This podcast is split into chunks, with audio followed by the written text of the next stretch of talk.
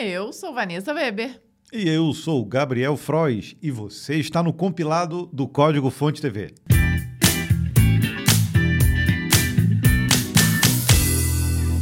Seja muito bem-vindo a esse compilado de edição número 98. Estamos nos aproximando da edição número 100. Que promete ser muito boa, porque vamos trazer surpresas aqui para o compilado, né? Pô, pô, 100 episódios. Cara, é um marco, não? É um marco, é um marco. E aí gente, nós vamos fazer surpresas, mas a gente, a gente só vai dar spoiler na semana que vem, né? Pode ser. Ou não. Pelo menos de uma. De, de uma, uma, surpresa, a gente tem que dar spoiler, porque senão não vai adiantar. É? Então tá bom. É. Só de uma, então. É. Combinado. Então é. tá. Então, se você ainda não é inscrito no canal do Compilado, se estiver assistindo aí pela plataforma de streaming, tudo bem, não tem problema nenhum, seja muito bem-vindo também. Agora, você tem que ir lá no YouTube, no canal Compilado Podcast, ou o compilado do Código Fonte TV, se você digitar ali na barra de busca. E aí se inscreve no canal, porque a gente lança em vídeo também. Se você tiver já no YouTube, muito obrigado por estar assistindo a gente. Então, deixa um likezinho também e comenta. Por claro, quê, por quê? Porque comentando aqui nesse episódio completo, no episódio da semana seguinte, você concorre a camiseta. Camisetas lindas, assim como as que do nós compilado, estamos usando. Do isso. compilado ou do Código Fonte TV. E tem outras estampas também. Mas fica até o breakpoint que a gente vai contar um pouquinho da história dessas estampas. O Gabriel já cheio de spoilers. Mas não falamos, né? Esse compilado contempla as notícias do dia 8 de abril até o dia 14 de abril. Então, sem mais delongas, bora para as notícias. A gente já começa já com uma treta, olha hum. isso. Treta no Rust. Não pode usar o nome Rust. Como assim, gente? Olha, o Rust está vivendo o seu melhor momento, ganhando o espaço que muitas linguagens de programação apenas sonham. Era para ser o momento de ouro da comunidade, mas uma polêmica está rachando os desenvolvedores. A Rust Foundation, que administra as marcas Rust e Cargo, está planejando pegar pesado com qualquer um que tente utilizar esses ou outros termos restritos em seus produtos. No dia 7 de abril, a entidade publicou um rascunho das novas políticas de uso e pediu o feedback da comunidade. A comunidade respondeu com preocupação. A proposta é passar a exigir uma licença daqui para frente para fazer referência à linguagem de programação ou suas marcas. What the heck? Segundo o documento oficial, o uso das marcas e em nome de uma ferramenta para uso na cadeia de ferramentas Rust, um programa de software escrito na linguagem Rust ou um programa de software compatível com o software Rust provavelmente exigirá uma licença. A abreviação RS pode ser usada em seu lugar. Essa mudança afetaria inclusive bibliotecas já consagradas como IntelliJ Rust, OpenSSL Rust, Rust, Postgre e outras, muitas outras que são identificadas dessa forma. Essa restrição também se aplicaria a nomes de eventos, domínios e subdomínios de internet e mais. Sobre as críticas, a Rust Foundation afirmou pelo Twitter que está monitorando todas as respostas e fornecerá uma atualização no dia 17 de abril. Eu, Eu... aposto Fala. com todas as minhas fichas que no dia 17 de abril eles não passam para trás e falam: não, gente, não era nada disso que eu queria. Primeiro, porque Rust é uma palavra em inglês que significa enferrujado. Então, eles não vão conseguir registrar a palavra Rust. Se eu quiser criar um domínio chamado Rust Me ou Rust Motherfucker ou qualquer coisa com Rust, não vai ter problema nenhum, tá? Diferentemente com o Google. É engraçado que se você tentar, eu já tive projetos em outras empresas que usou a palavra Google, Google alguma coisa, Google alguma coisa, como uma referência que era um sistema de busca determinado, assim, nichado. O domínio foi removido. Tanto o .com.br quanto o .com. Então o Google uhum. tem uma um, alguma coisa com mas, essas entidades. Mas aí vem também a diferença, né? A palavra Google significa alguma coisa? Não, né? Acho que pelo menos não que eu saiba. Não, não, não sei, vou ter é, que dar um Google agora para ter não, certeza acho disso. Que, acho que o Google não, foi criado, né? É. O que tem é goggles, né? Que são aqueles óculos, uhum. mas eu acho que não. É. Mas, independente né, do Rust já ser uma palavra normal utilizada, né? É, limitar ali ferramentas, né? Como a gente falou, é muito comum você ter um evento Rust, alguma coisa, e isso tudo fomenta a própria linguagem. Então, como você vai limitar as bibliotecas? Não, você não pode criar nenhuma biblioteca Rust com o nome de Rust qualquer coisa ou qualquer coisa Rust. Eu acho que isso daí é ruim para a linguagem, né? Com certeza. Eu acho que a, a Rust Foundation está fazendo um desserviço para a tecnologia e para a linguagem tentando criar um, um, um nicho próprio ali de uso para essa palavra. Ainda bem que, eles, ainda bem que eles liberaram para a galera lá do Rio Grande do Sul, né? Porque senão a pessoa tava com um problema, né? A, a, abreviação, a abreviação RS pode usar. Ah, pode.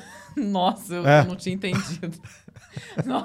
eu tô aqui, mas que, onde que ele vai chegar com isso? Pô, mas, mas, mas olha, mas, olha, mas, mas, olha, olha que prepotência, cara. É, a, a não, RS vocês podem, podem usar, mas Rust, tá não, Rust é nosso. Gente, eu acho que isso aí foi uma ideia infeliz e eu aposto com todas as minhas fichas que no dia 17 de abril muda totalmente, viu? E, e, a gente tem é, cacife aqui para dar essa opinião aqui contra isso, porque nós somos completamente favoráveis à tecnologia Rust. A gente fala que desde de muito tempo... Ah, é verdade. Tempo, a gente fala todo, todo compilado, a gente brinca, a gente sempre fala de é, Rust, então... Olha, nós temos, é, inclusive, episódio no Dicionário do Programador antigaço também, já falando de Rust.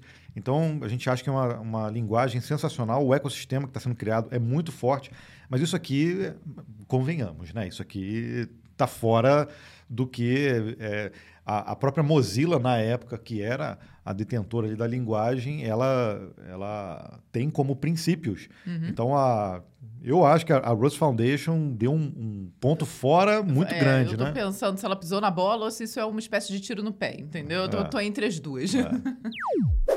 Para continuar com treta, mas dessa vez vamos para treta com Python. A fundação compra uma briga com a União Europeia. É? Ou, é. ou é o contrário? V vamos conferir. Vamos conferir. Outra comunidade que também foi arrastada para treta por sua principal entidade foi a comunidade do Python. Só que dessa vez os devs estão todos do mesmo lado.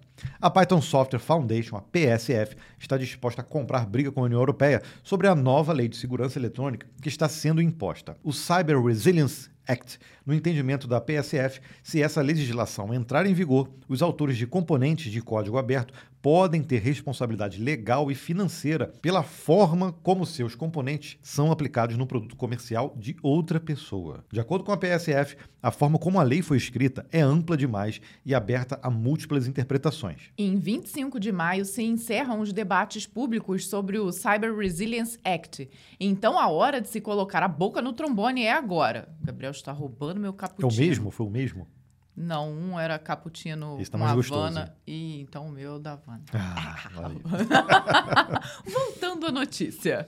A entidade se manifestou sobre o tema e declarou: sob a forma atual, a PSF pode ser potencialmente responsável financeiramente por qualquer produto que inclua código Python, embora nunca tenha recebido nenhum ganho monetário de qualquer um desses produtos. A nova legislação traz multas que podem chegar a 15 milhões de euros e isso está assustando a comunidade de código aberto, que não deseja ser responsabilizada pelo mau uso que suas bibliotecas e soluções possam ter em programas comerciais. Olha só, então a treta não é da Fundação Python não, não, não. contra a União Europeia. Eu acho que é ao contrário. Né? A é União Europeia está é tentando que... passar alguma uma lei, preste atenção, que está tentando responsabilizar financeiramente e provavelmente aqui juridicamente, uhum. de outras formas também, qualquer mau uso de uma biblioteca, ou às vezes, mesmo que uma biblioteca ou alguma tecnologia que está sendo usada para o mal, não é isso?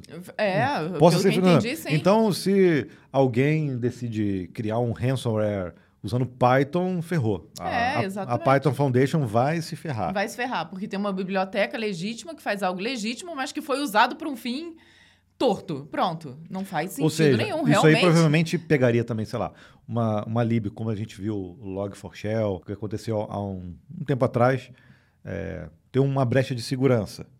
E aí isso causou problemas financeiros para empresas, para outras, outras entidades.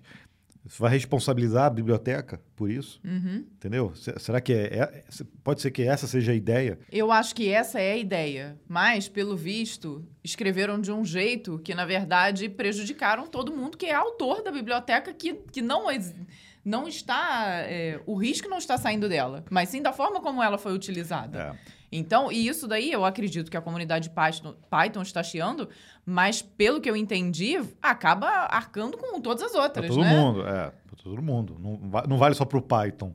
Claro que não, não escreveram Senão lá seria na pior ainda, legislação, né? Não, bibliotecas É, Python. Agora, eles têm toda a questão aqui, ó. Olha, o que que a- nós somos aqui uma comunidade de código aberto, as pessoas criam coisas que são utilizadas por milhares de pessoas. Ok, tudo bem.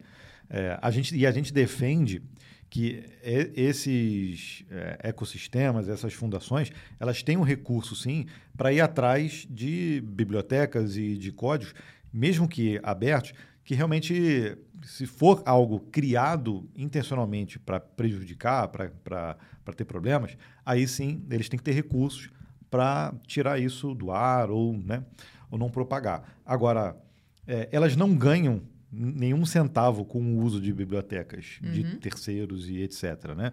As pessoas monetizam de uma outra forma.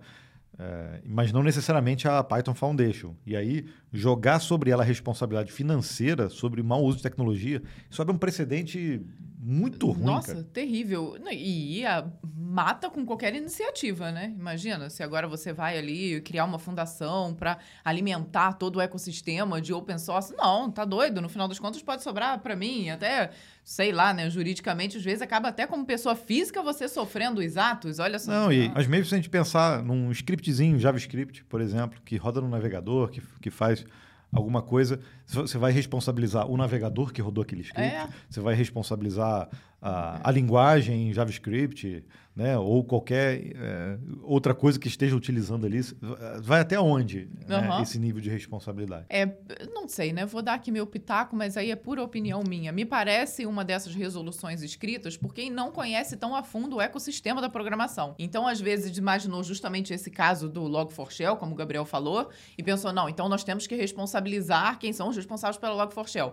E escreveu de uma forma que ficou completamente aberta a esse tipo de interpretação que o pessoal da Python Foundation apontou, né? Me parece é. ser isso. Pois é. Diz aí pra gente qual é o seu comentário sobre isso. E se isso afetaria provavelmente a linguagem que você utiliza. Isso com certeza não é uma notícia muito boa. Mas eu duvido também. Eu acho que faz parte do processo da gente também chiar, né? Obviamente nós estamos aqui no Brasil e né, tá, tá meio longe, mas quanto mais a gente falar sobre assunto também e mostrar que isso não faz sentido nenhum, eu acho que isso vai ajudar de certa forma lá eles perceberem que, poxa, não, aqui, acho que exageramos aqui no texto, né? Ou vamos fazer alguma coisa um pouco mais específica para não, não, não, não ser tão generalista. Bom, vamos começar a falar de IA, né? Tava, tava demorando, demorando. né? Elon Musk pede pausa nas IAs, mas estaria querendo, na verdade, um rival para o chat GPT. Hum.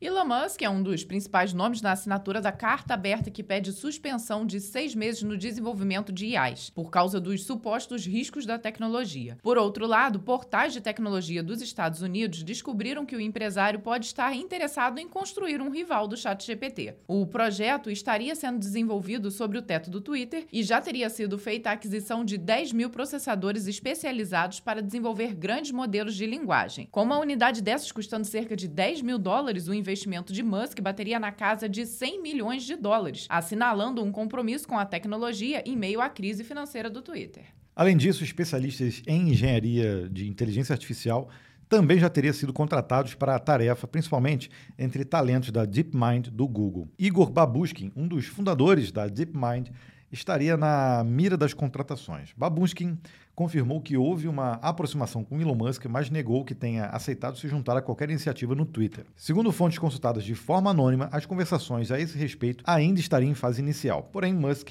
já teria começado a recrutar talentos antes mesmo da carta aberta contra as IAs. Seriam os seis meses de pausa uma forma de Musk ganhar tempo nesta corrida? Hum, hum. Poxa, mas, é, mas não foi só ele que, que assinou, Eu né? Tem muita gente não, né? de peso também que assinou. Sim. É, tá, pode. Pode. Não vamos descartar É, mas eu, completamente. eu não acredito que não tenha, essa carta não seja nem iniciativa dele. É. Porque, na verdade, ele vem falando sobre o quanto as IAs poderiam ser ruins para a humanidade há muitos Há anos. Embora, Antes dessa coisa do Twitter, né? é, embora ele mesmo tenha sido um dos criadores aí, fundadores Exato. da OpenAI, que é responsável pelo chat GPT. Sim. Mas ele também diz que a OpenAI, até por causa do nome, seria open. Ela Uhum. seria sempre aberta. Não, não foi o que ac- aconteceu, né? Acho que Pode até ter sido um dos motivos que ele teria saído do negócio por conta disso, né? É, hoje a OpenAI é uma das principais parceiras aí da Microsoft, está recebendo aportes bilionários, né? já tem um valor de mercado aí muito grande e o chat GPT está na boca do povo, né? E não, não só para quem trabalha com tecnologia, está na boca de todo mundo. Fui cortar cabelo esses dias, cabelo cortadinho. O barbeiro tá lá, nossa, cara, aquele chat GPT, né? Que negócio legal, né? Não, sei que. Não, todo mundo, acho então, que todas as áreas. Mas aqui, vamos pensar também por todos os lados, né? É claro que a gente vê aqui um pouco o lado do empresário. Poxa, será que às vezes ele tem essa visão de, querer parar isso aqui para poder sair na frente? Mas, gente, eu vejo muito um outro lado também. Ele é uma pessoa muito visionária, acho que ninguém pode negar isso. Ele não vai também é, ver todo esse movimento de inteligência artificial acontecendo e fingir que isso não está acontecendo e de ficar de fora disso. Acho que de alguma forma, mesmo ele tendo ali todo um pé atrás com relação ao que isso pode gerar para a humanidade, ele também vai fazer parte disso. Eu acho que é inevitável, né? Ele tem empresas que são disruptivas, tem aí a Tesla que investe, nossa, milhões e bilhões em carros autônomos, em mudar ali ó, o, o, a forma como as pessoas se, se locomovem. Tem, poxa. Cara, a... O cara conseguiu uma empresa que dá ré em foguete. né? Exatamente, era que eu ia falar. Então, assim, são muitas visões. Ele não vai simplesmente ignorar as inteligências artificiais, mesmo ele vendo ali um potencial perigo nelas, né? Então, eu acho que. Enfim, não sei o que eu acho. É. São muitas possibilidades. Eu sempre tento analisar todos os ângulos, né? Não apenas um. Bom, a gente já falou sobre essa carta aberta, assim como muitas outras pessoas também. A gente acredita que isso não seja o caminho para o que está acontecendo agora. Eu acho que a gente tem que partir para um caminho de, de tentar entender o, o, como isso vai afetar a gente, e aí a gente vai de, desviando ou encaminhando né, para o caminho que for melhor. Não necessariamente parar. Acho que parar por seis meses não vai adiantar, porque não. muitas outras iniciativas, a gente está falando aqui sempre de OpenAI, ChatGPT, mas na verdade tem muitas outras empresas criando o seu próprio. A gente já falou da Samsung que está tá querendo fazer isso. Já, já falamos de iniciativas da Índia, da, da China, da Rússia. Tem, então tem, tá todo mundo correndo atrás disso. Seria muita inocência nossa achar que todo mundo vai parar, né? Não, gente, então para todo mundo. É, por causa aqui, de uma né? carta. Por causa de uma tá. carta. Então vamos analisar primeiro todo o potencial risco para depois chegarmos a uma conclusão é. que seja. Não é assim que funciona. Acho que ninguém aqui é inocente o bastante para imaginar isso. Então, realmente, é algo que ainda está começando. Eu acho que, imagino o que tenha sido quando começou a Revolução Industrial lá atrás. Então, eu acho que é um pouco disso. As pessoas estão assustadas, não sabem muito bem para onde isso vai levar, mas o fato é que o caminho não vai parar, né? A estrada Exato. vai continuar sendo Exato. construída. E aí, nesse sentido, eu acredito que quanto mais opções tivermos, é melhor. Porque aí a gente não caminha para um lugar onde só uma empresa utiliza. Né? Uma empresa tem, detém ali... Um a, monopólio um exclusivo monopólio, da né? tecnologia, é. né? Então, a gente está vendo o chat GPT, eu acho que está sendo disruptivo. É, a quantidade, de, por exemplo, de usuários em um mês, um mês, né? Um, dois meses. Foi, foi coisa de 100 meses. milhões, coisa que coisas que outras Nossa. empresas gigantes demoraram Uber levou anos. anos, Netflix levou anos, né? E, então o ChatGPT realmente está disruptivo. Mas precisa realmente de concorrentes. A gente precisa de outras opções. Então, eu acho que nesse primeiro momento, esse é o caminho que a gente precisa seguir, né? É de ter outras opções. E aí depois a gente vai para o caminho de tentar ajustar isso à, à, nossa realidade. Não sei o que vocês pensam aí também. Deixa aí nos comentários para eu saber, porque isso é importante também. A gente tem que discutir. Quanto mais a gente discutir, mais a gente aprende. Né? C Sharp 12 está vindo com três recursos poderosos. O C Sharp chega na versão 12 somente lá em novembro, mas já dá para sentir um gostinho do que está vindo por aí. Três novas funcionalidades foram reveladas no .NET 8 Preview 3, que foi liberado nessa semana. Os recursos inéditos são construtores primários para classes e estruturas não registradas, valores padrão por, para parâmetros de expressão lambda e o uso de alias para qualquer tipo. Os construtores primários estavam presentes na linguagem de programação desde a versão 9, lá em 2020. Entretanto, eles eram restritos e faziam parte da síntese posicional para registros. A partir de, do C Sharp 12, os construtores primários estarão disponíveis para todas as estruturas e classes. O C Sharp 12 também terá mudanças significativas nas expressões lambda como parte de uma estratégia da Microsoft para fortalecer o seu uso. Os desenvolvedores passaram a ser capazes de definir valores padrão para os parâmetros das expressões lambda, usando as mesmas regras e a mesma síntese usadas para adicionar valores padrão de argumentos de qualquer função ou método local. Em relação aos aliases, eles eram restritos a tipos nomeados anteriormente. Com a próxima versão do C Sharp, será possível utilizar aliases para qualquer tipo, inclusive arrays, tuples, pointers e tipos tipos inseguros. A Microsoft está incentivando que os desenvolvedores deem uma conferida nessas mudanças e compartilhem seu feedback pelos canais oficiais. Eu fiquei muitos anos sem programar em C Sharp, desde, sei lá, desde a versão lá, lá no iníciozinho, lá em 2005, 2006. É, cheguei a programar bastante com C Sharp. E aí achava ele meio verboso, assim, e uhum. parecido com o Java, inclusive, né? E depois de um tempo, a gente começou a fazer até coisas aqui no canal, com o C Sharp também. Cara, que progressão que ele teve, né? Não, né? É muito. Uma evolução assustadora. É, é muito, muito simples de fazer as coisas, tem muitos recursos, a linguagem fica gostosa de ler, assim como o Dart também. O Dart também o pessoal que usa Flutter usa bastante Dart. Eu acho ali uma.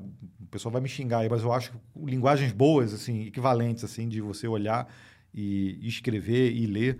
É, então, o, o, C Sharp, quando vem com essas mudanças assim, pô, dá uma vontade de sentar ali e, e descobrir, e ficar testar fuçando, todas as mudanças. Né? Só que não é a minha linguagem principal, né? Então, né, a gente não, não, não usa ela todo dia.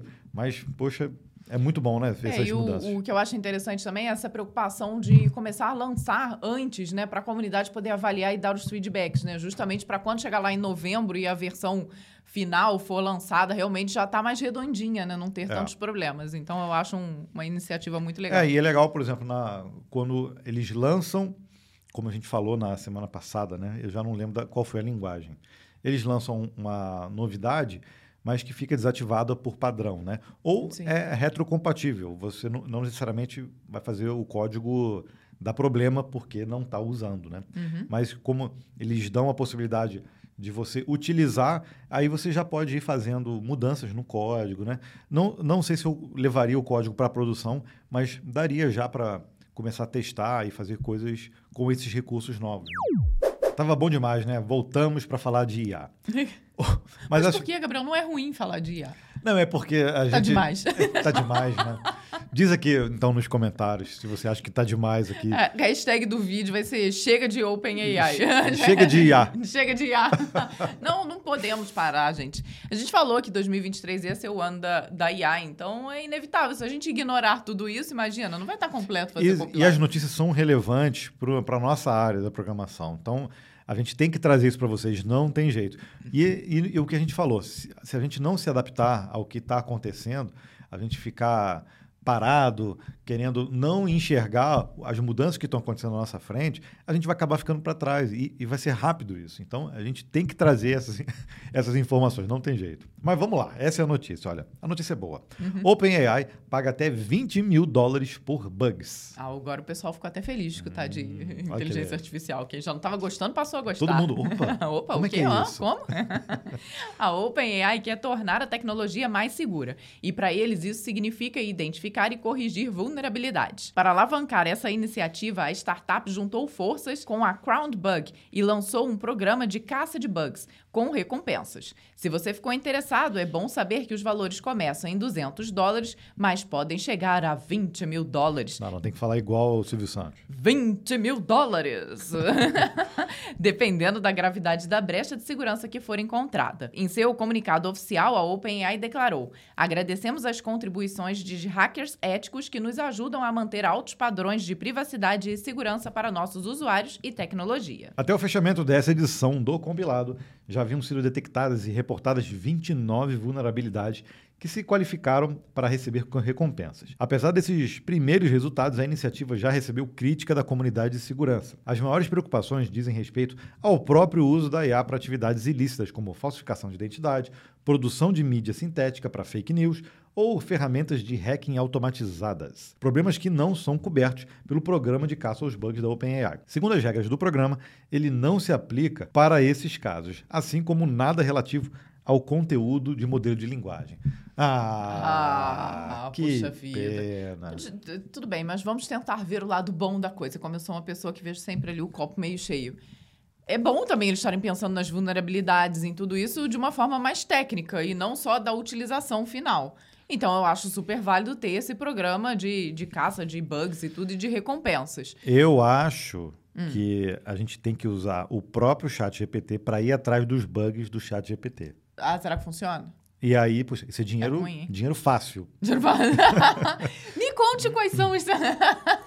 Eu concordo um pouco ali. Eu acho que o conteúdo que é trocado ali, muitas vezes é mais prejudicial que o próprio bug, às vezes, se encontrar algum problema no mecanismo, né? Mas eu acho que uma coisa não invalida a outra. O problema é que quando se imagina, quando se vê lá um programa de recompensas de bugs, já logo associaram justamente a criação do conteúdo, talvez. É, porque, Então, porque é o que fica mais em, em alta nas porque discussões. por né? exemplo, a gente já viu exemplos de alguém que conseguiu convencer a o- a- o chat GPT de que 2 mais 2 é 5. Sim. Com argumentos e tudo, e no final ele até pediu desculpas. Uhum. A gente tentou reproduzir o texto aqui, não, não, Não funcionou, então já, é. já ajustaram já ajustaram isso. Mas tem outras coisas que dá para fazer. Ah, teve até um, um exemplo que a gente citou no nosso vídeo que a gente fala sobre o chat, o chat GPT, que a gente queria criar um código inseguro. Aí ela falou assim: não, eu não posso fazer isso. Mas eu falei, mas é para fins didáticos, é para ensinar. Ela, ah, Uhum. então nesse caso eu crio. Aí ele criou. Aham. E realmente era para fins didáticos, era pra gente mostrar ali no É. vídeo como deveria ser feito e como Então, não deveria mas, ser mas feito. isso já não seria uma brecha? Sim, seria. Um porque outro- poderia não ser para fins didáticos. Um outro exemplo também, que a gente viu aí que ficou famoso também, foi um próprio brasileiro. Assim, um brasileiro 1, ChatGPT 0. Ele falou assim: ah, eu quero baixar um filme pirata de graça. Aí o, o ChatGPT, não, mas eu não posso fazer isso. É, Porque como isso é contra a fa- lei. Dá, dá, dá, dá. Aí o brasileiro vai lá e fala assim: Nossa, eu não sabia que era contra a lei. Poxa, me diz aqui então qual é o site que eu devo evitar. É. Aí ele vai lá e listou, os Listou sites. todos os sites. Então, seja- é, esse tipo de, de brecha realmente tem que, de alguma forma, poder ser reportada. Agora, o problema é que se justamente a OpenAI foi, for pagar para cada um que relatar esse tipo de brecha, ela vai à falência em 30 minutos. Vai, vai mesmo. Framework Front-End surge para turbinar o Go. Olha que notícia boa. O engenheiro de software Paul Smith disponibilizou o framework de código aberto PushUp, com o objetivo de acelerar a criação de páginas web. De acordo com o seu criador, esse é o primeiro framework web em Go, focado na experiência front-end de escrever templates. Uma das vantagens do PushUp é que os arquivos criados têm o mesmo nome no sistema de arquivos e na URL. Em suas próprias palavras, você pode simplesmente iniciar um novo arquivo, nomeá-lo, salvá-lo e ir imediatamente para o navegador e acessá-lo dali mesmo. Isso é muito legal, né? Você criar rotas usando eh, pasta, como o React faz também, né? Usando pasta, nome de arquivo. Isso facilita demais Muito. na arquitetura. Embora isso seja possível no Go padrão, a proposta é facilitar todo o processo. Paul Smith sabe que Paul Smith. Smith. Paul Smith. o Gabriel implica porque eu falo Smith. Twitter. Aí ele fica, eu F, falo F. Twitter. Aí ele fica, não, Twitter, que coisa feia. Vanessa. Não, não, mas a Vanessa às vezes fala Twitter. Ah, eu vejo eu falar Twitter, Twitter, eu falo Twitter.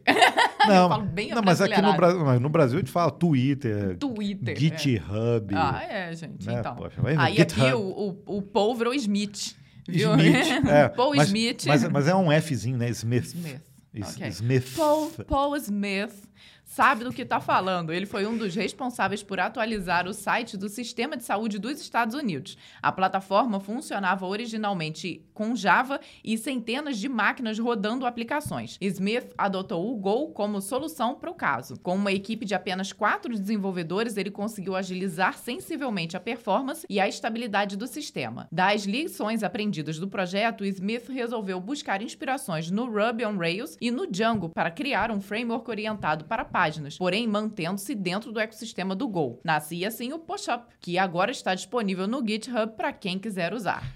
Excelente notícia, mostrando também que o Go está indo para uma direção também para web, né? para desenvolvimento web. Não que não possa ser eh, utilizado, isso aí sempre pôde, mas é sempre mais pro back-end, né? Resolvendo problemas no back-end. Arquitetura de microserviços, Sim, muitas pessoas é, utilizam o Go, né? Resolvem muitos problemas nesse modelo. Mas especificamente para front-end é sempre bom, né, ter essa utilização. Sempre quando eu vejo Ruby on Rails, Django, eu vejo também que são ferramentas já consolidadas, que, que têm é, muita utilização no mercado, mas que, engraçado, você vê que ainda tem espaço para outras, né? Na semana passada, ou retrasada, já não lembro, a gente falou do Fresh, que é o, o framework também para o Dino, e eles já estão usando o Fresh para você criar um kit. Eles criaram um kit para você poder vender o seu, a sua API, a, As suas soluções SaaS. É. A propósito, na semana passada a gente pediu pro pessoal botar a hashtag SaaSKit no, no código-fonte, no caso, e tiveram muitas hashtags. Tiveram. Vamos ter que correr Não, atrás já, desse já conteúdo. estou estudando a documentação para a gente trazer isso. E aí, poxa, para quem gosta de Dino, né, JavaScript, TypeScript, e quer lançar uma API, por exemplo, dá rapidamente, e eu já fiz uns testezinhos lá, dá rapidamente para a gente criar o nosso size por ali, dar uma configurada, porque já vem configurado com o Stripe para receber pagamentos, e configurar os nossos endpoints e ele já faz toda, todo o esquema, né? Vou testar aqui local, vou criar, vou criar uma API é, simplesinha aqui para a gente poder testar. Vou subir esse size, né? E aí a gente faz um vídeo mostrando todo esse processo. Eu tenho certeza que vai ser sensacional e muita gente vai usar também. E aí, já aproveitando a deixa, a gente deixa aqui, aproveitando a deixa, nós vamos deixar aqui a próxima hashtag, justamente para quem quiser conhecer o Pushup. Hum, hashtag. Pushup no código-fonte. Boa. Vou colocar o push-up para rodar também, né? É. E se não der certo, a gente faz flexões. Ah. Hum, nossa, viu? Foi igual o RS do Gabriel agora. Próxima notícia. Próxima, melhor. A Amazon libera o rival do GitHub Copilot. Se você não sabe o nome, ai, ai, ai, shame on you. Você devia estar acompanhando o compilado, É verdade, já saberia o nome se nos acompanhasse porque a gente já falou desse rival. A Amazon começou um gigante do comércio eletrônico, virou uma gigante de nuvem e agora quer continuar gigante no campo da inteligência artificial. Né? A gente fala aqui da Alexa também, que é dessa área. Só nessa semana a empresa anunciou grandes novidades em duas frentes. A primeira recebeu o nome de Amazon Bedrock. Trata-se de um novo serviço da AWS para hospedagem de modelos de linguagem de terceiros. Startups como AI21 Labs e Stability AI já disponibilizaram modelos pré-treinados, mas a própria Amazon também anunciou uma família de modelos desenvolvidos internamente, chamado de Titans.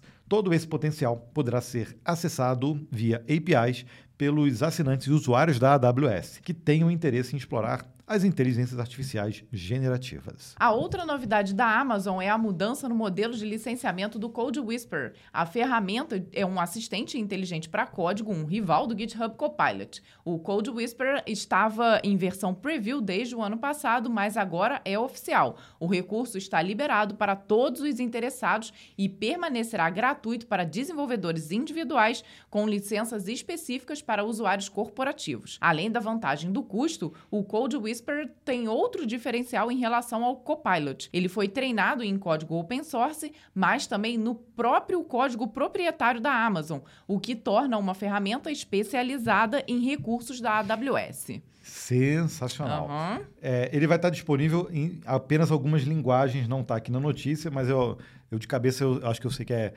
JavaScript, TypeScript, C Sharp, Python, se não me engano, Java também está na lista.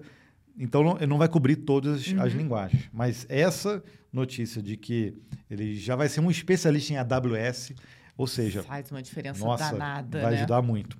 Agora não, mas agora eu, eu tenho que lançar a hashtag Code Whisper no CDF TV. É verdade, vai ganhar do push-up. Vai ganhar- Vai.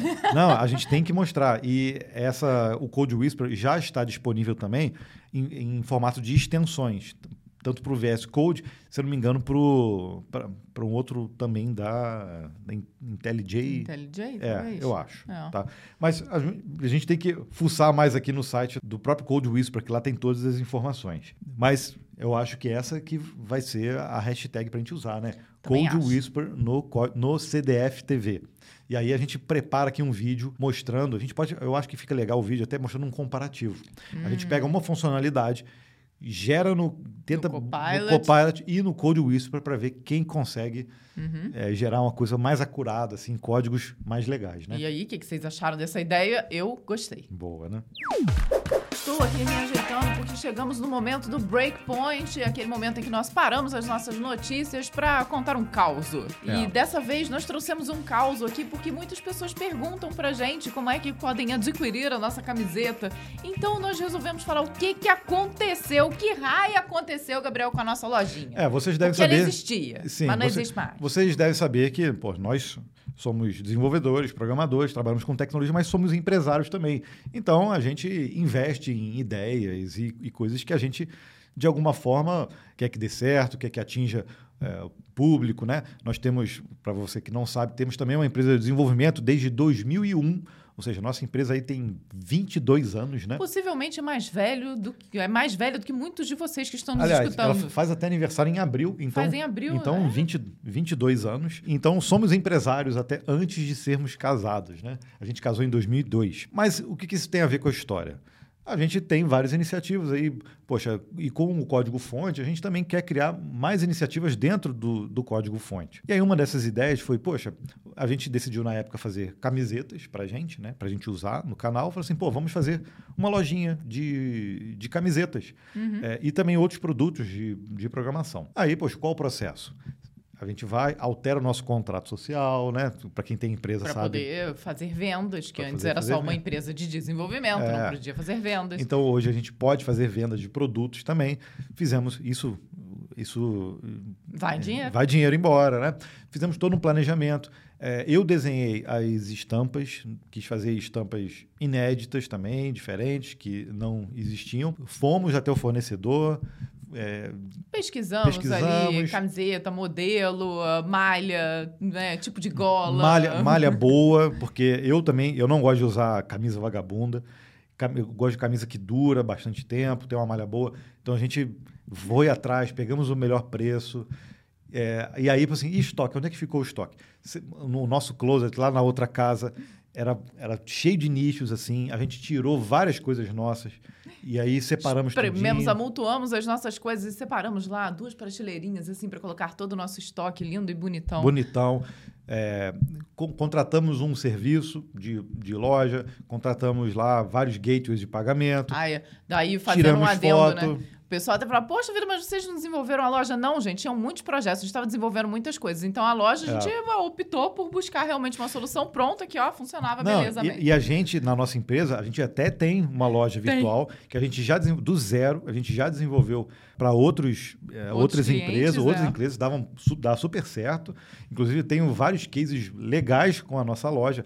Só que a nossa loja não- é, era um modelo mais engessadão. A gente que ia lá no código e personalizava ela. Não era um framework igual existe hoje, né? É. você gerar tudo. Então, a gente pensava, poxa, a gente vai ter é, o tempo necessário para a gente ficar aqui codificando vários gateways de pagamento, coisas diferentes para a loja, ou a gente prefere ir num, num serviço, né? A gente foi contrat... acabamos contratando um serviço, funciona, funciona bem, ok, ganha lá um, um- percentual lá, ganhava, né, um percentual, mas a ideia era que a gente também tivesse é, é, fizesse várias coleções também de camiseta.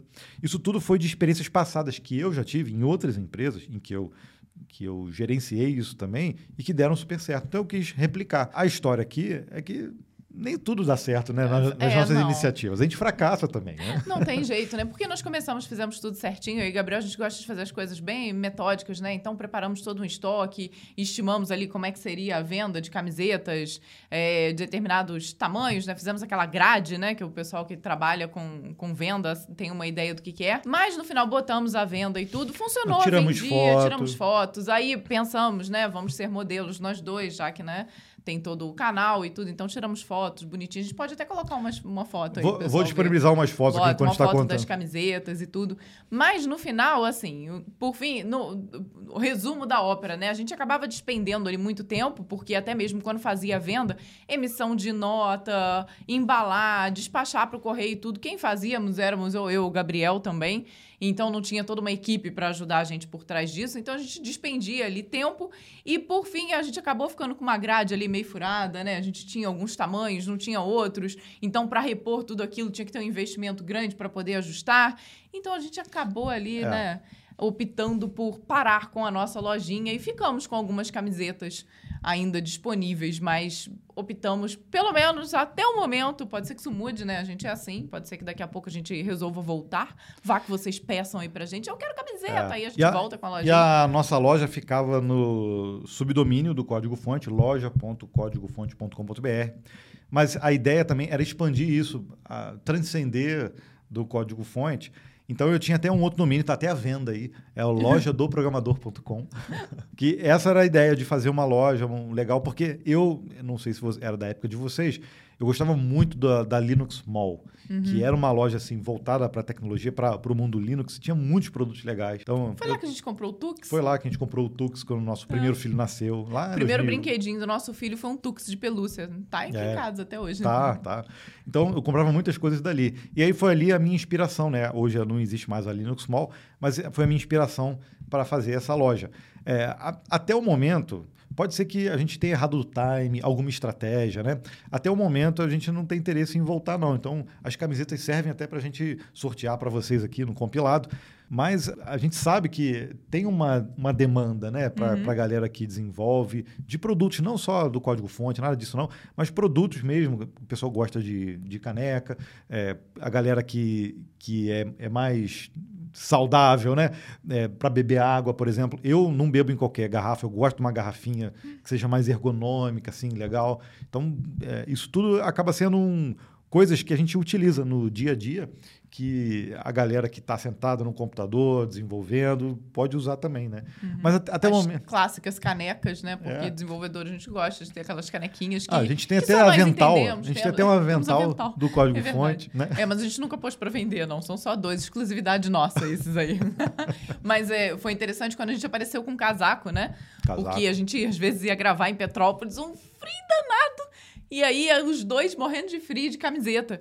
E a gente falou: não, vamos fazer um casaco. Fizemos um casaco um pra cada um. Gente, o que teve de gente perguntando: eu quero um casaco, onde é que eu consigo um É. casaco desses? E a gente acabou nunca botando o casaco pra vender também, né? Mas. Não, e, e o, no casaco, por exemplo, um bastidor dele, é, quando a gente apareceu no vídeo, a galera toda perguntando: eu quero, eu quero, eu quero, eu compro, eu compro, eu compro. Poxa, aquele casaco a gente tem ali guardado, a gente até mandou fazer mais, tá? Cara, no- o nosso fornecedor é excelente, excelente, cara. Putz, o casaco é. O casaco é. Sabe aquele moletom? Sabe Aquele aquele, top? Que te abraça. Sabe, sabe aquele confortável sabe, e quentinho. Sabe aquele moletom que dura 20 anos? Sabe aque- aquele lá atrás que é, é esse tipo de moletom. E aí, o, custo dele, só o custo, se não me engano, foi, sei lá, 60 reais para fazer. Não, Gabriel, foi mais. Foi, acho que 110 reais cada um dos casacos. 110. De custo, né? Agora imagina De a gente custo. colocar imposto mais um, um, um percentualzinho ali pra gente ter De- de, de lucro, lucro. pra pelo menos botar tudo Ou rodar. seja, e- não, e- e- ou seja, pra- então para a gente ter, a gente sabe que, poxa, ninguém vai pagar, sei lá, 200 reais no moletom do código fonte, É. ou, ou vão ser muito poucas pessoas. Então para a gente não vale a pena gastar para fazer 10, 20, 30, sei lá, que seja 50 moletons Exato. Não, e ainda tem que fazer de tamanhos diferentes, né? Diferentes. Então, enfim. Não, é um- como é não um é, o nosso grande. negócio principal, é um É. custo grande. A gente acabou optando por não fazer. E também não tinha como fazer por demanda, né? Tipo, ah, É. não, olha, eu quero aqui, faz um pra mim. Então, pro- no, no nosso caso, que a gente quis fazer a nossa lojinha personalizada, com, a- com a gente, com todo o processo também, porque quando a gente mandava, a gente Tinha manda. cartinha. Tinha nossa. cartinha, a gente assinava, a- eh, mandava sticker, tudo bonitinho. Ou seja, é uma experiência personalizada né, para a galera que comprava os nossos produtos. E- esse é o nosso jeito de fazer negócio. E às vezes dá certo e às vezes não dá. Isso É, que não acontece. Só para te dar um bastidor aqui, né? Só essa brincadeirinha de fazer loja, troca isso, faz, faz estoque, menos. Cara, foi brincando aí mais de 15 mil reais que a gente precisou gastar para conseguir colocar isso no ar. Mas não deu certo. Então você vê que nem todas as iniciativas né, que a gente tem dá certo, porque eu já tinha uma experiência anterior nisso, achei que ia dar certo, mas às vezes é, é- é o time mesmo, alguma coisa na estratégia mesmo que a gente errou, né? Bom, se você tem alguma sugestão pra gente, né? Consegue aí visualizar a estratégia que nós não conseguimos ver, deixa nos comentários. Quem sabe a gente não relança a nossa lojinha, Quem né? sabe a gente pode se tornar sócios aí Ó, também. ó. viu? Olha só. Fica a dica. Nunca, a gente nunca pode fechar as portas, né? Jamais. Chegamos aqui então nos vídeos da semana. Essa semana tivemos um vídeo, mas foi super interessante, porque foi daquela nossa série onde nós desvendamos as tecnologias por trás de um game e foi a vez do The Last of Us. E toda vez que a gente escolhe, a gente sempre escolhe um game cascudo, aquele famosão, em que a, a empresa guarda sete chaves. Impressionante. Mas a gente fuça e conseguimos. Até achar, a gente espreme até achar alguma coisa. Até achar. Agora, ó, vou dar um spoiler aqui. Tem muita inteligência artificial também Tem. dentro do The Last of Us. Assiste o vídeo que você vai entender como é que funciona, Quem, né? quem, quem já jogou o jogo vê que o personagem principal ali tem um esquema todo para proteger a. Eu, eu já esqueci o nome, né? É Joel, o Joel, Joel E a Ellie. Ellie. É. É. Para proteger a Ellie, e, e tudo isso foi minimamente pensado. Porque ela fica seguindo ele e em determinados lo- locais, por exemplo, ele protege ela com o braço, tudo, né? E ela vai para fica aqui de baixo. Então, cara, é, é tudo É muito, bem Muito, pensado. muito né? legal. A gente conta um pouquinho da história do filme, do filme. Bom, filme, filme Da não, né? série, Mas né? virou série, né? A gente conta um pouquinho dessa história, mas conta a história do jogo mesmo, né? A principal ideia que nasceu ali por trás do jogo e como a tecnologia teve que acompanhar tudo isso. Então vale muito a pena. E deu pra você perceber que a gente explorou um pouquinho mais a primeira parte, né? Onde tem esses dois jogadores aí, o Joel com a Ellie. E, e o legal é por que a gente fala de jogos? Porque o desenvolvimento de jogos, eles vão fundo no desenvolvimento, vão fundo no código, coisas que às vezes sistemas corporativos eles não, eles não vão. Então, quando você vai, é, precisa ir a fundo para desenvolver algo, o jogo é o melhor exemplo, cara, porque às vezes, para resolver um problema, o pessoal às vezes cria uma linguagem para uma coisa específica, para uma renderização, para um, um, um efeito. Não tem limite, assim, o, o quanto a galera que trabalha com desenvolvimento de game, eles, eles têm que ir. Então, por isso que a gente sempre traz, e tem uma playlist no Código Fonte já desvendando vários jogos, porque é, é muito interessante. Então, para quem trabalha no meio corporativo, é sempre bom assistir isso também, para a gente saber o quanto que é, a gente não utiliza dessas tecnologias que são, são geradas dentro dessa área de jogos. E também vale ressaltar que muitas pessoas chegam na área de tecnologia de desenvolvimento pelos jogos. Exato. Então é super interessante. Às vezes você pega alguém que está buscando, não sabe muito bem o que que vai ser da sua carreira, mas que gosta muito de jogar, assiste um vídeo desse e acende aquela luzinha. E, poxa, realmente, né? Posso trilhar o meu caminho profissional passando por Criando dentro de jogos. algo que eu já gosto. Exato, exato. Mas vamos nos comentários da semana. O Aloísio, cara, o, o Aloísio Nascimento, que nos acompanha, comentou num vídeo que a gente falou sobre se programação é ou não carreira de longo prazo. Né? Nós estamos nessa aí desde 95, 96, então já faz muitos anos. Sim, pra gente a resposta é sim. Sim, é. Mas para ele é mais ainda, olha. Ele disse assim: sou programador há mais de 40 anos. O importante é gostar, ter motivação, estar se atualizando e usar a experiência a seu favor.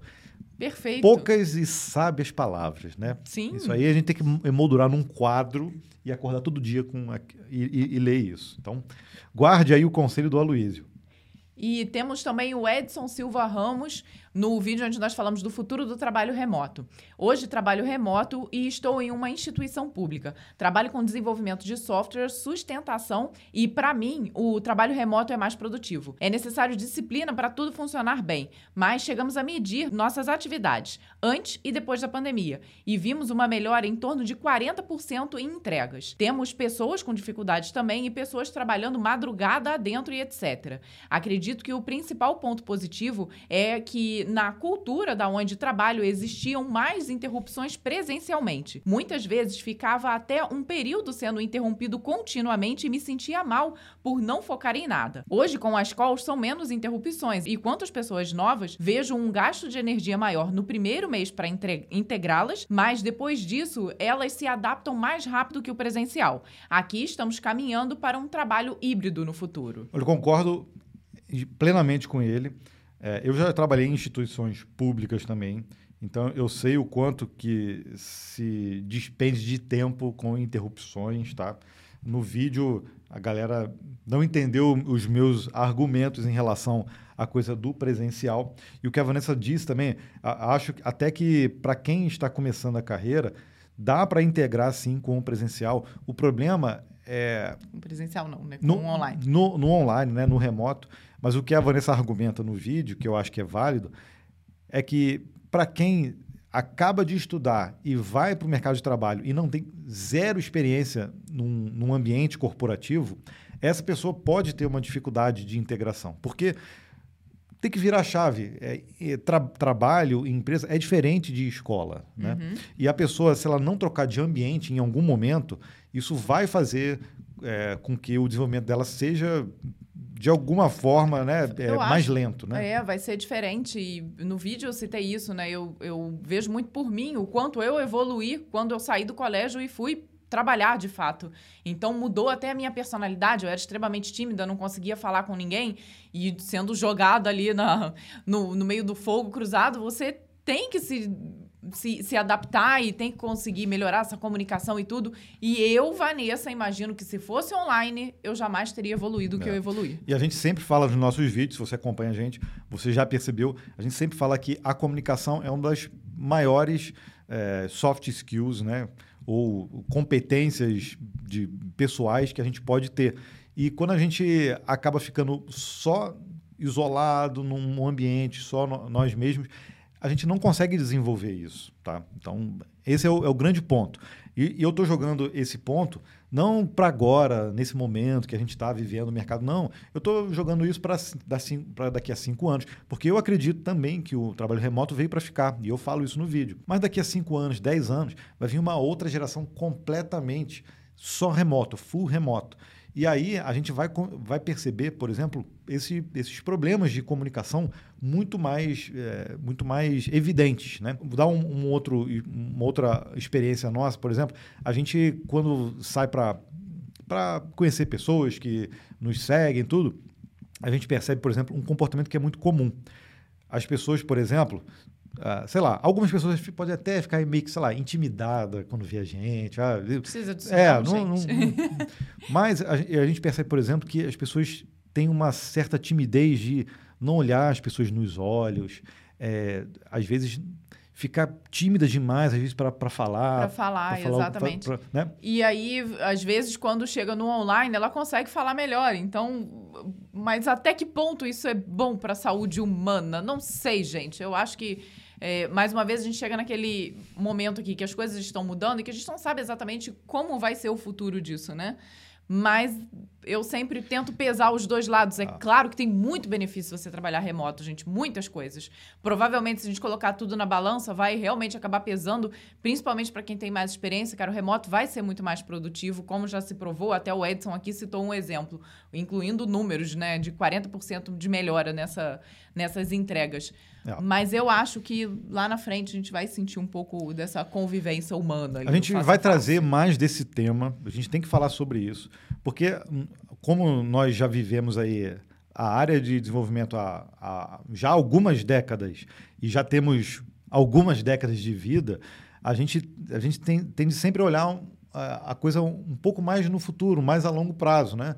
Então, se, se é, esse tipo de comportamento que a gente tem visto na, na, na, galera um pouco mais nova, que eu acho que vai pesar na hora da, do vamos ver, do trabalho, porque essa interação que a gente tem social entre humanos, tudo isso vai continuar, isso não pode terminar. E a, a, coisa da comunicação é um problema que a gente vai ter que encarar de alguma forma. Então, a gente vai trazer mais esse tema aqui no código-fonte. Bom, vamos falar aqui agora do Jardel, que comentou no compilado 97. Trabalho uma multinacional alemã e um senhor que trabalha comigo só usa o ChatGPT para fazer os documentos que deveriam ser secretos. Vale a pena ficar atento com essa questão de informações sigilosas. Isso, isso aí foi justamente porque a gente falou da Samsung, né? Que abriu esse precedente aí, Galera... já está querendo desenvolver uma própria IA dela, né? Porque o pessoal colocou coisas que não deviam. Ser. É, que tem segredos industriais dentro do chat GPT para tentar resolver os problemas. Olha só que situação, né? O Global Force Defense no vídeo de Rapids. Ele falou, o Dr. Gordon Freeman mandando bem no Rapids. Olha só quem, quem é, gente. Tipo, esclareça para quem não ainda conhece. Bem que vivi para isso. Eu vou, eu vou, eu vou ficar paradinho aqui, editor. Uma carinha por, séria. Por, editor, por favor, deixa eu até tirar o microfone. é, coloca uma foto do Gordon Freeman aqui do lado. Vê se eu pareço com ele. Gabriel, ele é um personagem bonitão, Gabriel. É? Olha. É, Gabriel. Não, ele é mais velho que eu, né? É, Mas não Eu- importa Eu, muito. acho que ele é mais velho quando ele foi lançado. Acho que agora, é, a gente deve agora tá- talvez já, já, já tá por ali, Gabriel. Acho que já pegou a idade. Sei lá. Não, não pareço com ele. Eu me senti insultado com isso, tá? Parece sim. O Renato Tomás também no Rapids disse: sensacional. Desde que comecei a acompanhar o canal, eu sou a pessoa que chega nos projetos do trabalho cheio de novidades para testar. Essa dica aí vai ser um- um- uma para deixar o pessoal de queixo caído. Olha só que legal. Oh, tá bem vendo? legal. Isso é legal, porque a gente traz tecnologias que a galera tá usando, mas traz coisas também que a galera não sabia que existia, né? Isso Uhum. que aconteceu com o Rapids também. E o Ailton Moura falou assim: perfeito, o algoritmo está afiado. Estou refatorando uma landing page para ser mais assertivo em relação ao SEO. E me aparece um vídeo de vocês falando sobre o mesmo. Vocês são demais. Obrigado, Oh, YouTube. Obrigada. É, Obrigado, viu? YouTube. O SEO tá funcionando mesmo, então. Aham. O Diego Maia Brandão no compilado 96. Cara, adoro assistir vocês. Venho estudando para migrar de carreira e apesar dessa mudança de mercado com os cortes, não me desanimo, pois amo aprender TI e com vocês se torna mais divertido ainda. Caputino, compilado CDF no TikTok. Gabriel na dancinha. Gabriel na dancinha. Ó, essa hashtag eu não curti não, essa, Diego. essa hashtag a gente vai ignorar, hein? ó. Muito obrigado por nos acompanhar. E é isso mesmo, não, não desanima, cara. É- essa- essas notícias que a gente tem visto é um curto espaço no tempo tá? para um, uma área que tem se desenvolvido aí há décadas e vai continuar se desenvolvendo. Tá? Sem dúvida. Agora, falando em se desenvolver, lá no vídeo de macetes para aprender uma linguagem de programação, um vlog número 19 do Código Fonte. Meu Deus do céu, acho que eu tava até grávida aí Por que, que vlog. você está assistindo esse vídeo isso- velho, cara? Não faça isso. Agora, o legal foi o comentário do Analfabites. Assistindo isso em 2023. Aí ele dá, uma, dá umas gargalhadas. Festival de vergonha alheia. Muito bom ver a evolução do canal olhando para trás. Obrigado, nós temos Obrigado. a mesma sensação, só que a vergonha não é alheia. A vergonha é nossa. É nossa. E a gente nem assiste esses vídeos, cara. Não. Sai, sai fora Sai desses daí, vídeos aí. volta pra cá, volta pra 2023. É. O Alvin Orlando, lá no vídeo, em que a gente mostra como configurar a acentuação correta no VS Code, porque tem muito código, nem todo código fonte usa o TF8, tá? É, Só para você saber. infelizmente. É. Trabalho com um sistema ASP legado e passei o dia inteiro corrigindo problemas de cinco páginas por causa de encoding no VS Code. Olha só. Hum. Não abra código antigo no VS Code sem ter certeza do encode que você está trabalhando. Se não acontece isso, você perde o dia É. inteiro, né? Agora, isso também mostra que você não está usando corretamente o, o seu sistema de versionamento. Se você abriu o VS Code, cagou a acentuação e você- ficou corrigindo, é porque você não está usando um versionamento como o Git. Ai, ai, ai para você, tá, Alvin? Gostaria de ter visto esse vídeo pela manhã. Mais um aprendizado.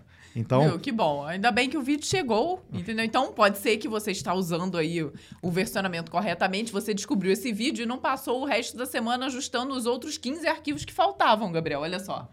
Ele só Boa. mexeu nos cinco primeiros. Boa, tá bom. Viu? Ó, quebrei teu galho. E o Gaard Sandy. Eu realmente acho muito bacana o conteúdo de vocês. Esse foi o vídeo sobre as cinco ideias que a gente trouxe usando a API do ChatGPT. Virou o meu jornal diário.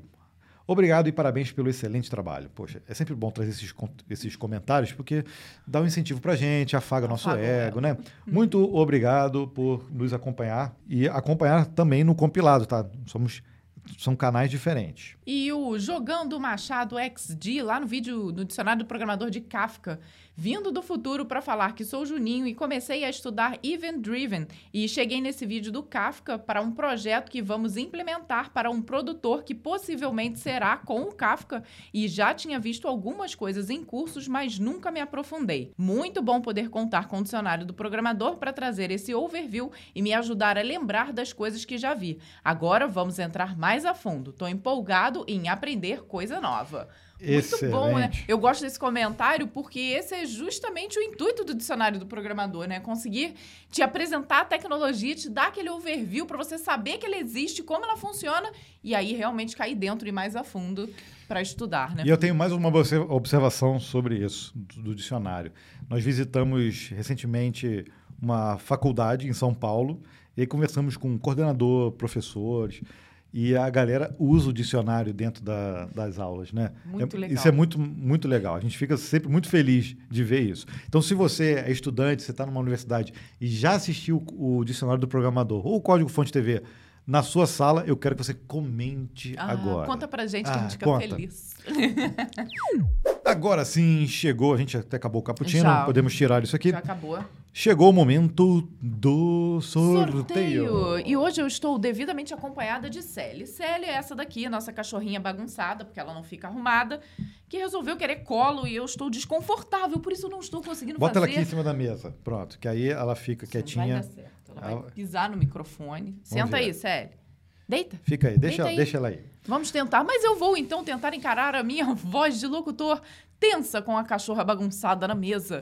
Pra você que no último episódio do compilado completo comentou e agora nesse momento vai concorrer a uma linda camiseta do compilado, essa bonitona que o Gabriel está usando e eu isso aí. também. Se você quiser outra estampa, que a gente já mostrou nesse episódio, bota nos comentários também que estampa você gostaria e a gente vai dar uma olhada se a gente tem em estoque pra gente poder fazer o sorteio da semana que vem com uma outra estampa, né? Combinado. Pode ser, né? Então, se você viu aí algumas estampas que a gente mostrou quando a gente falou no Breakpoint, pode falar aqui qual que você gostaria.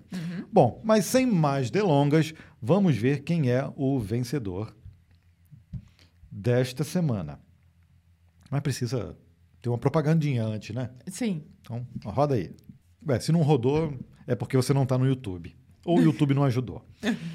Tivemos 176 comentários válidos aqui para o nosso sorteio. E quem ganhou foi o Pombo. Prru. Fico me perguntando de onde eles arrumam um tempo para subir tantos vídeos. Sobem numa velocidade maior do que consigo assistir. Oh, puxa, que bom. Mas olha, eu vou te falar, a gente arruma, a gente trabalha pra caramba. Por isso que a gente consegue subir tantos vídeos assim. Ah, e, e a gente fica muito tempo aqui estudando. Tem, tem vídeos, por exemplo, que levam muito tempo para serem desenvolvidos. Então, tem coisa que a gente está preparando aqui que é para o mês que vem, que é para daqui a dois meses. E aí a gente vai balanceando. Coisa que é para semana, coisa que é lá para frente, né? Porque tem coisas que dão mais trabalho para desenvolver. Mas é isso, é um trabalho que não infinito, não, não termina. Não para nunca. A gente que tem que levantar e parar. É, né? Porque senão é. acabou. Gente- eu falo que a gente não, não termina, a gente larga. A gente Tipo, larga. larguei. Hoje eu larguei o trabalho e fui, saí. Mas, Pombo, eu vou entrar em contato com você através do seu próprio comentário e para você mandar suas informações para código para contato@códigofonte.com.br. O barulhinho do pombo me desconcertou aqui. Agora, um outro aviso aqui dentro do sorteio. A gente ainda não enviou aqueles livros. É verdade. O vencedor dos livros, você lembra que a gente sorteou quatro livros de uma vez só aqui para uma pessoa? Isso, Pois e é. veio através do, do Código Fonte, né? Foi um, um vídeo que nós fizemos lá, é, falando desses livros, que são livros que mudaram a nossa vida ali de uma certa forma, nos ajudam até hoje. Então, nós sorteamos todos esses livros para uma única pessoa que até agora não, Não, entrou, em contato. Então, essa é a terceira, terceira e última Terceira e última chamada. chama- última se, du- chamada. se durante essa semana você não entrar em contato com a gente com os seus dados, já estou avisando. Episódio 99, vamos sortear os seus livros, tá? Eu vou até pegar aqui o nome da pessoa. Pior que não era nem bem um nome, né? A Vanessa já mandou vários avisos no comentário dele do vídeo e ele não respondeu. Então, a gente tem um tempo limite aqui. Vamos agraciar outra pessoa com os livros. É isso aí. Bom, agora chegou o momento da gente agradecer a todos vocês que fazem parte do Clube dos CDFs no Código Fonte TV. A galera toda semana ali, o pessoal se inscreve, renova assinatura, paga apenas R$ 1,99 para nos ajudar aqui com esse projeto. Esse projeto que já tem dois anos, tá? Então vocês assinam ali, a gente consegue disparar os e-mails, tá todas as semanas aqui é, conversando com vocês, opinando sobre as notícias. Tem a galera que a gente também no episódio 100, aí já é um, um, um compromisso nosso. A gente vai falar de toda a galera que participa junto aqui do compilado, que nos ajuda aqui semanalmente. É, a gente abre aí para vocês a nossa equipe do compilado. Nós somos ajudados aí por vocês que fazem parte do Clube dos CDFs. E por isso você recebe um beijo super especial aqui em toda a edição. E dessa semana vamos dar um beijo para o Tiago Costa, o Eduardo Hermans e o Gabriel Monscardi. Moscard. Moscardi, beijo grande para vocês. Muito obrigado pela assinatura de vocês. Obrigado por você estar aqui até o final. Podemos deixar a hashtag CodeWhisper no Código Fonte TV ou no, no CDF TV. Se você não conseguir escrever Code Whisper, vai no Google primeiro, depois, É, volta, depois volta. e escreve direitinho, tá? Ah, pra gente poder fazer Mas o nosso filtro. não, tem, é, não tem problema, não. A gente fica de olho mesmo que tiver gente pode, faltando um R. a gente pode deixar faltando na, na tela. Ok, na tela. A gente, vamos dar uma molezinha, né? Vamos. Hashtag Code Whisper. A gente, a gente conta, a gente. C-O-D-E-W-H-I-S-P-E-R-E-R. Code Whisperer. É, isso aí, Né? viu? Com É isso. inglês bonito, whisper. Whisperer. tá bom? Muito obrigado pela sua atenção até agora. A gente se vê na próxima semana. Até lá. Tchau, tchau. Tchau, tchau. Dá Tchau. tchau, Célio. Tchau, tchau, Célia. Tchau. Deixa eu dar um foco nela aqui no final. Olha para lá. Célio, Olha lá. Célio, lá na frente. Aqui, Célio. Célio. Ela, ela não obedece nada, gente. Ah, então tá. Ah, então tá, né? Tchau. Tchau. Tchau sem foco.